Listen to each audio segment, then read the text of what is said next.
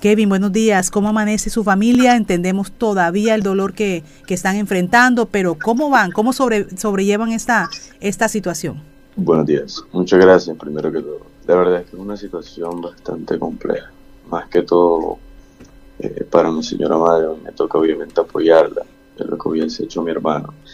Y realmente no se ha podido eh, pasar por este duelo de una manera normal, porque el proceso cuando es una, una muerte tal como un asesinato, demasiado fuerte, no es, eh, no es fácil ver eh, en un papel de disfunción, de disfunción, el nombre de mi hermano, eh, el nombre de un hijo.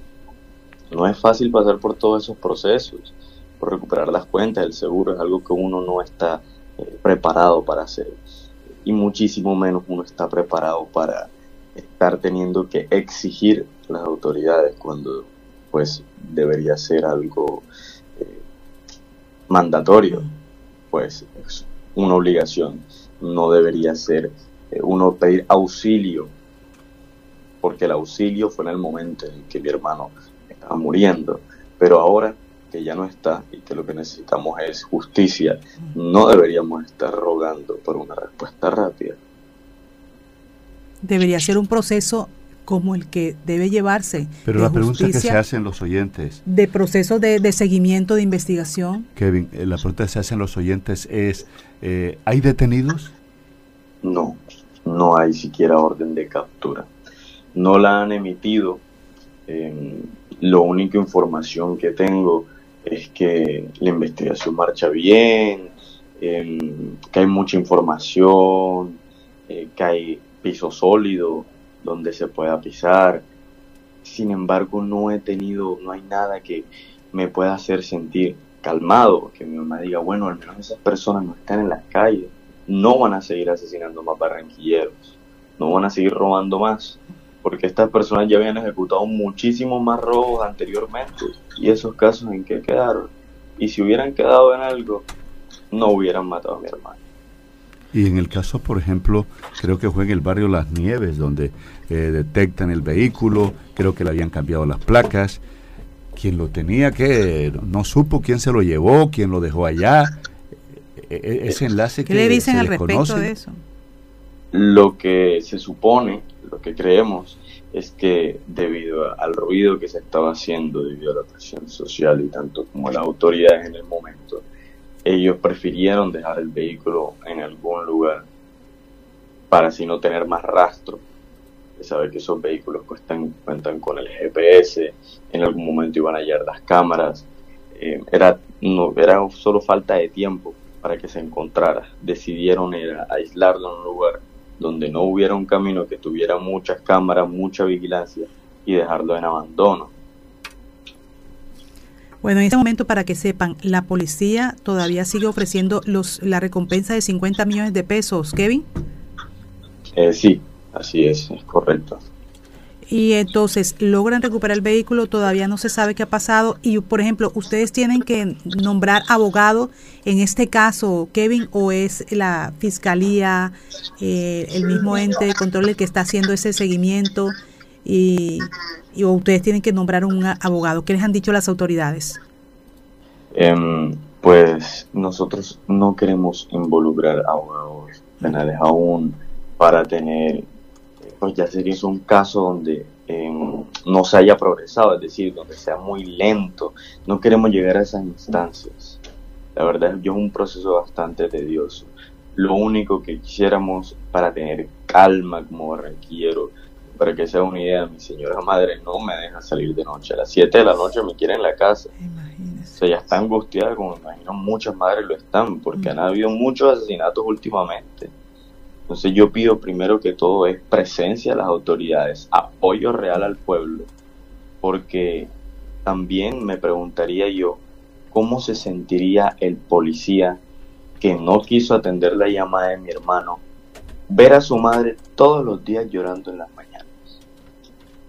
Por un hijo que lo fue todo para ella, que lo sacó de la pobreza extrema. ¿Cómo se sentirían las personas que no atendieron esa llamada? ¿Cómo se sentirían las personas que no están en la presión necesaria? Así es, Kevin. Y vamos a seguir hablando del tema, vamos a seguir. Ustedes han hablado con las autoridades y le han dicho esto vamos por buen camino, pero hasta ahí llega la información, hasta ahí llega la información, no hay, no hay capturas. Efectivamente, así ha sido. Y ya van a pasar eh, casi un mes. Se cumple exactamente el día 2 de diciembre la muerte de mi hermano. Ya son 22 días y la verdad es que es bastante tedioso. Eh, nosotros sentimos angustia en cada momento. No se siente como si no pudiese respirar, no se siente tranquilo en las calles. Nunca lo ha sido, pero teniendo la muerte de un cercano y que esas personas lleven 20 días y más, sigan sueltas, eso yo creo que no da tranquilidad para ningún ciudadano. Oiga, Kevin, bueno, ¿y su mamá cómo hacen ustedes para superar? ¿Tienen algún tratamiento? ¿Tienen alguna atención por parte de un experto? Eh, si hay expertos involucrados, pero de lo contrario a que la gente que cree, se cree cuando eh, una muerte de un cercano tan importante, eh, muchos dirán, no, el tiempo lo cura, eso no es cierto. Mm. El tiempo no lo cura, tampoco se supera lo único que puede hacer uno como persona doliente es adaptarse. De resto, no hay una solución muy grande. Óigame, ¿y cómo está Orión? Él, eh, pues sí, la verdad, él también ha estado triste. Tiene días donde se siente mejor, donde se siente peor. Eh, con él es un poco más fácil porque depende de qué tanto uno lo mantiene ocupado. Entonces, si uno lo mantiene ocupado, él sale, él juega, eh, no se pone triste, no queda cabizbajo, pero si él está mucho tiempo en la casa, se pone a esperar en la puerta. Oiga, Kevin, ¿y ya ha soñado con su hermano? Yo personalmente sí, incluso esta mañana había soñado con él.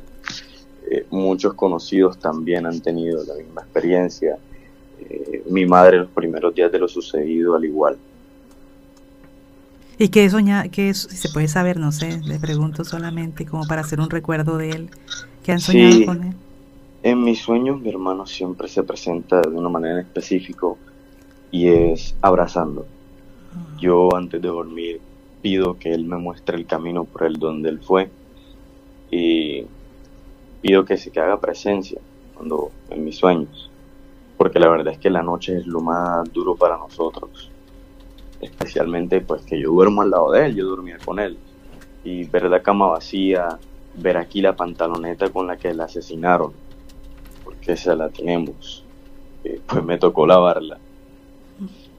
Ver todo eso justo antes de dormir, pensar en que ya no está su ruido, no está su presencia al lado mío, es bastante fuerte. Entonces yo le pido que se haga presencia en mis sueños y normalmente aparece es dándome un abrazo junto a mi mamá. Siempre es igual, o sea, todos los sueños es lo mismo. Hoy fue la única vez que me habló en un sueño. ¿Y qué le dio? Eh, son conversaciones vagas, comunes, como las que tuviera si él estuviera vivo. No es eh, nada así del otro mundo. Es una conversación de día a día que hubiese tenido con él y la verdad es que me encantaría seguir teniendo Es como hacerle sentir que están ahí, que él está ahí, que tienen su presencia y que los acompaña. Bueno, eh, Kevin, vamos a seguir hablando. Cada vez que ustedes se eh, sentir o tenga ustedes una necesidad que el caso siga, vamos a hacerlo y también a las autoridades hay que preguntarle. Hay un alcalde electo, el que el alcalde electo Alejandro Char que tiene un equipo ahí que conformó de investigación de inteligencia, ojalá que este este mismo año haya alguna respuesta a lo que la familia de Jack quiere. Ojalá haya alguna respuesta, ojalá ellos puedan, puedan encontrar a estas personas, a los asesinos de, de Jack, y de una manera como ellos dicen puede paliar un poco el sentimiento que tienen. No lo va a acá, no lo va a terminar. y se llevaron el carro, están las huellas en la en el timón deben estar las huellas de, Sí, me imagino que la investigación, pero pero hay que seguir eh, hablando del tema. ¿Sabe por qué? Porque hay muchos casos que han pasado y que uno espera todavía respuesta. Entonces no hay que dejar caer la, información, hay que siempre estar insistiendo en las autoridades. Nos recuerde el caso de Jack, recuerden el caso de Jack, que ese caso de Jack se podría repetir en otras personas, en otros hijos, en otras personas, en otros, ya sea adultos, mayores, con toda la inseguridad que se está viviendo en cualquier lugar de la ciudad, en cualquier lugar del departamento. Así es. Entonces, Kevin, un, un, un, último mensaje a toda la gente. Em, pues el mensaje que tengo es Han habido demasiados asesinatos últimamente y yo no quiero que sea uno más, porque siempre suceden cosas así y se unifican los barranquilleros por un momento muy pequeño.